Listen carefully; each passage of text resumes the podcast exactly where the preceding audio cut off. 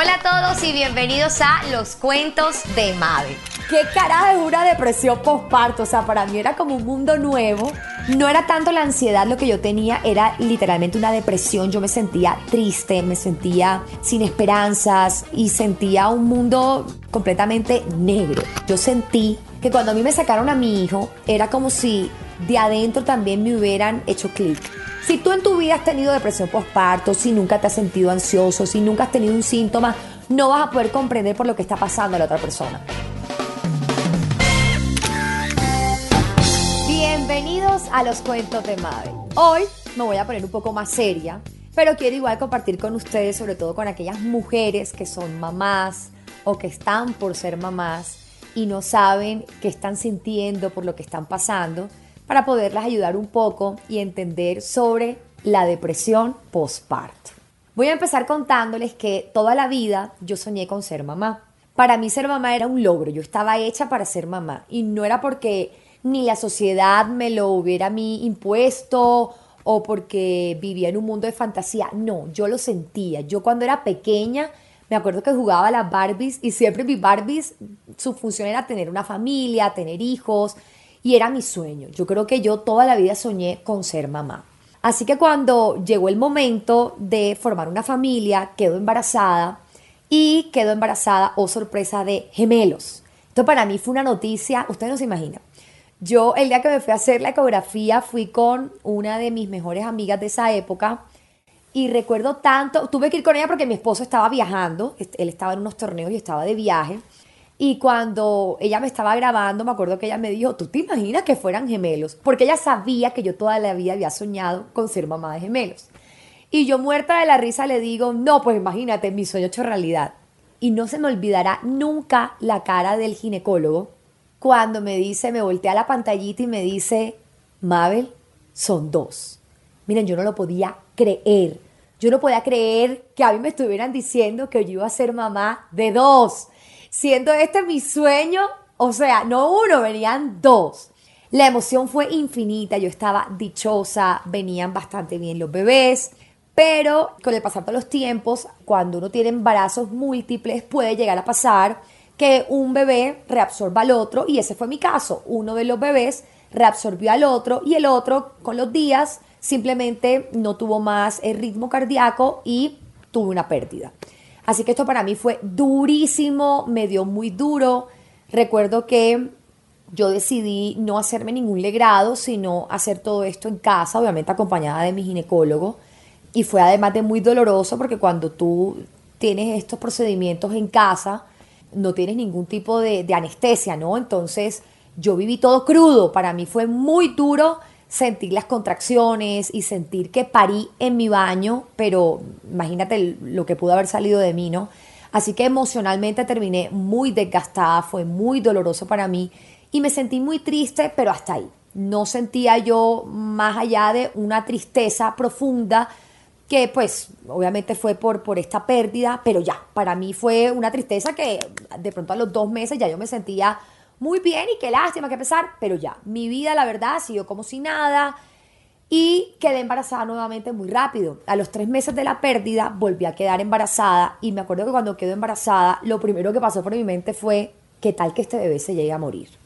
Y ahí empezaron todos mis temores y empecé a cuidarme muchísimo, intentaba no hacer muchas cosas que de pronto lo pudieran poner como en riesgo. Yo estaba muy empeliculada porque se trataba de mi primer bebé, y ya el bebé estaba muy avanzado y cuando llegó a la semana 20, oh sorpresa, me da varicela.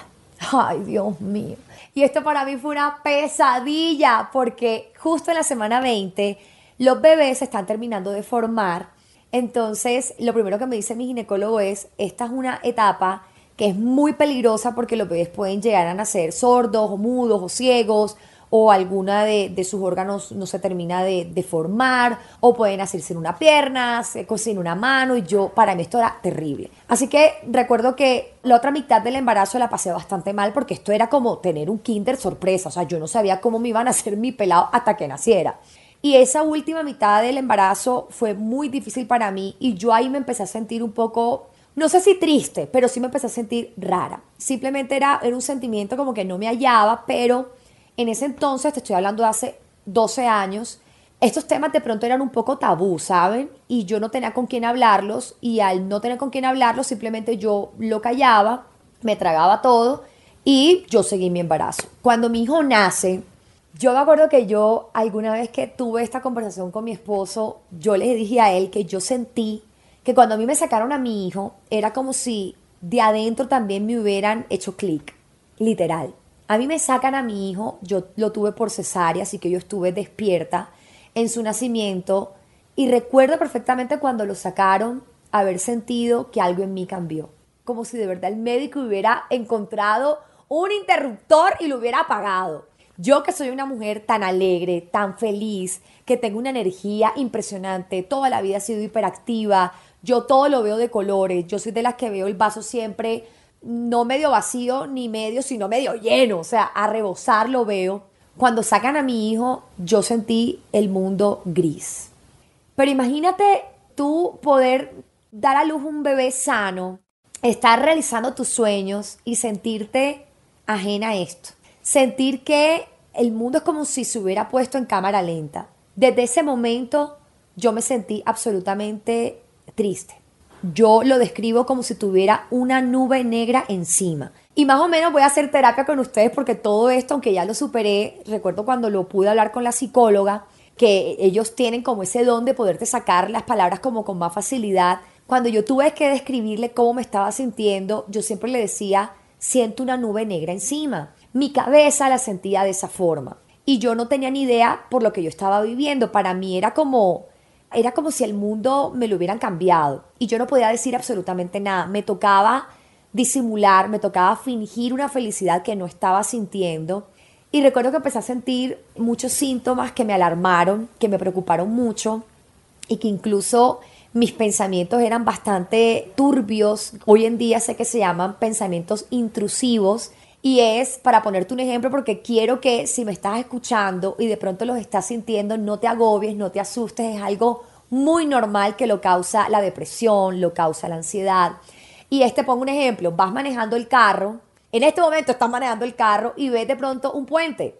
Y ves que el puente hay que gente caminando y lo primero que pasa por tu cabeza es qué tal que se caiga alguien de ahí y caiga encima de mi carro, qué tal que se cruce alguien y lo atropelle y si me estrello contra ese carro todo ese tipo de pensamientos pasan en cuestión de microsegundos y uno la verdad es que no los puede controlar. Es como que enseguida dices, ¿por qué estoy pensando en eso? Y eso empieza a volverse como un círculo vicioso. Se vuelve como una bola de nieve que va creciendo y no lo puedes detener. Y todo esto me pasaba a mí, pero todo era tipo cosas negativas con mi hijo. Yo siempre me imaginaba que él se iba a morir, de cualquier forma. Si mi mamá lo cargaba, yo enseguida me imaginaba, se va a caer, se va a morir. Todo era en unas películas de terror. Se va a ahogar, no va, ahora se va a quedar dormido. Me acuerdo que para ese entonces me decía que a los bebés los tenían que poner uno a dormir de medio lado porque si no se ahogaban. Y yo todo el tiempo me imaginaba, mi hijo se va a morir, mi hijo se va a morir y yo estaba pasándola muy mal sin poder decir una palabra. Mi esposo estaba feliz, mi mamá estaba dichosa, su primer nieto, el primer hijo de mi esposo, el primer sobrino de la familia, el primero en todo. Y toda la familia veía el mundo en arcoíris, lo veía de colores, todo el mundo estaba feliz y yo veía todo todo era gris, todo era negro, todo era turbio. Y yo veía a ese bebé y no lo reconocía. Yo lo veía y decía, este no es mi hijo. En mi cabeza no me lo imaginaba así. ¿Esto qué es? Y yo siento que yo lo atendía por pura responsabilidad, pero no porque en el fondo de mi corazón yo sintiera que yo tenía algún tipo de conexión con él. Y yo esto a mí me agobiaba y me asustaba, pero yo era incapaz de poderlo decir. Para mí era terrible poder decirle a alguien porque lo primero que uno se imagina cuando está atravesando esto es me van a juzgar, van a decir que estoy loca, van a decir que soy una mala madre. Hoy en día doy gracias a haber pedido ayuda porque sin eso no hubiera salido adelante y no hubiera conocido sobre la depresión postparto. Yo duré 15 días en los que no pude dormir, no dormí absolutamente nada y el no dormir obviamente te lleva a ciertas consecuencias físicas y eso te lleva también a unas emocionales y mentales y yo estaba desgastada físicamente, emocionalmente estaba contra el piso y recuerdo que Mateo, mi hijo, se adelgazó muchísimo de peso. La lactancia para mí fue muy dura, muy difícil. Y cuando ya yo vi que esto no iba a tener solución, que yo estaba pasándola bastante mal y que mi hijo era como si yo se lo estuviera transmitiendo y que él lloraba todo el día, porque lloraba todo el día, toda la tarde, toda la noche, era un llanto que no tenía solución. ahí fue cuando yo decidí buscar ayuda. Al primero que le dije fue a mi esposo. Ya yo le había más o menos tirado como una indirecta a mi mamá y bueno, ella pobrecita ya no sabía tampoco del tema y ella me dijo, no puedes ser floja, no puedes ser perezosa, tienes que ponerte las pilas, lo tienes todo, que esas son las primeras palabras que le dicen a una persona cuando está sufriendo ya sea de depresión o de ansiedad. Em, y que es lo primero que yo recomiendo, no le digas a la persona ni ponte las pilas, ni nada de esas cosas, porque no, no es algo que, que tenga que ver con nosotros, es algo interno que nos cambia el chip y necesitamos ayuda. Entonces cuando yo me siento y hablo con mi esposo y le cuento todo, pero yo me desnudo ante él, le digo de la forma más cruda y real cómo me estoy sintiendo, cómo estoy viendo todo, que aunque estuviera el cielo azul y el sol amarillo, yo estaba viendo absolutamente todo negro, todo era gris para mí, todo era borroso, porque mi mente era borrosa. Y le conté que me estaba dando miedo todo, que me daba miedo salir, que me daba miedo la gente, que me daba miedo la comida, que me daba miedo todo. Él claramente se asustó, pero lo primero que él pensó fue, busquemos ayuda, vamos a hablar con el ginecólogo a ver qué nos puede aconsejar. Yo tenía un ginecólogo, el ginecólogo de mi hijos es un costeño, de esos costeños relajados, chévere, frentero. Y yo con una angustia de sentarme y decirle, porque yo no sé por qué en mi cabeza yo pensaba, pensaba, tenía dos panoramas. Yo dije, la primera va a ser que él me va a decir que yo estoy payaseando, que estoy exagerando, que dejé la flojera, que yo tengo que ser buena mamá, que soy una floja. Y en, el otro escenario me estaba imaginando que él me fuera a decir, estás loca, estás demente, qué peligro, hay que alejar al niño de, ella, hay que mandarla a psiquiátrico. Y eso te asusta mucho, eso te agobia demasiado. Cuando yo me siento y le digo a Albert, Albert, mira, me estoy sintiendo así, asado, no he dormido, tal. Él me dice con una frescura, niña, tranquila, eso se llama depresión postparto. Y para mí fue como, wow, todo esto tiene nombre. ¿Qué carajo es una depresión postparto? O sea, para mí era como un mundo nuevo. Y él me explica todo con una tranquilidad, con una parsimonia, hasta alegre me lo contó. Me dijo, eso es normal, mía, eso le pasa a muchas mujeres. Eso tú no te preocupes, eso te vas a tomar esto y esto y no sé qué, bla. Y todo lo dijo con una frescura que yo me sentí respaldada, que eso también es muy importante. Uno por eso sentir respaldado de la familia, de los médicos, de los seres queridos, de los amigos, que nadie te esté juzgando, que nadie te vea con cara de loco, sino más bien vamos a ver qué solución, estudiar mucho de qué se trata para que puedas en tu mente, porque el que, esto, esto es como el carnaval, el que lo vive es el que lo goza. Si tú en tu vida has tenido depresión postparto, si nunca te has sentido ansioso, si nunca has tenido un síntoma, no vas a poder comprender por lo que está pasando a la otra persona. Entonces es lindo que la otra persona que está apoyando, ya sea pareja, familia, amigos, estudie un poco del tema para poder saber cómo le vas a dar apoyo.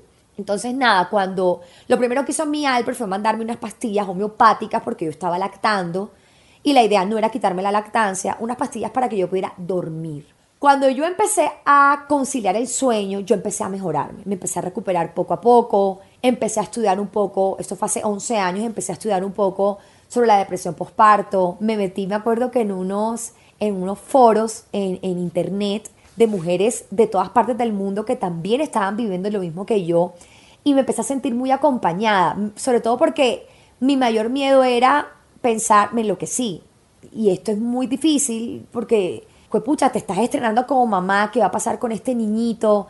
Y fue la verdad es que muy bonito el proceso y lo bueno es que apenas yo empecé a dormir, empecé a salir de esto. Y de a poco empecé a ponerle un poco como de color al mundo gris que estaba viviendo y pude salir de eso. Claramente también tuve que esperar a que mi cuerpo procesara el hecho de que yo acababa de traer un niño al mundo, a que mis hormonas nuevamente se equilibraran y les puedo asegurar que a los cuatro meses ya yo me sentí otra vez yo. Y yo no puedo creer que yo hubiera pasado por esto.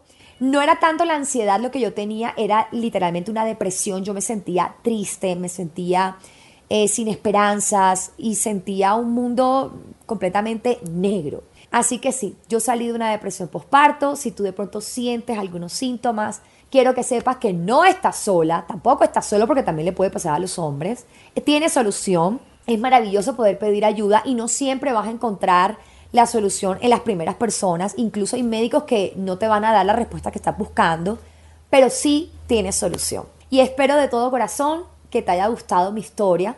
Si te sentiste identificado, hey, no estás solo, puedes salir de esto. Me puedes escribir si quieres y yo te voy ayudar también.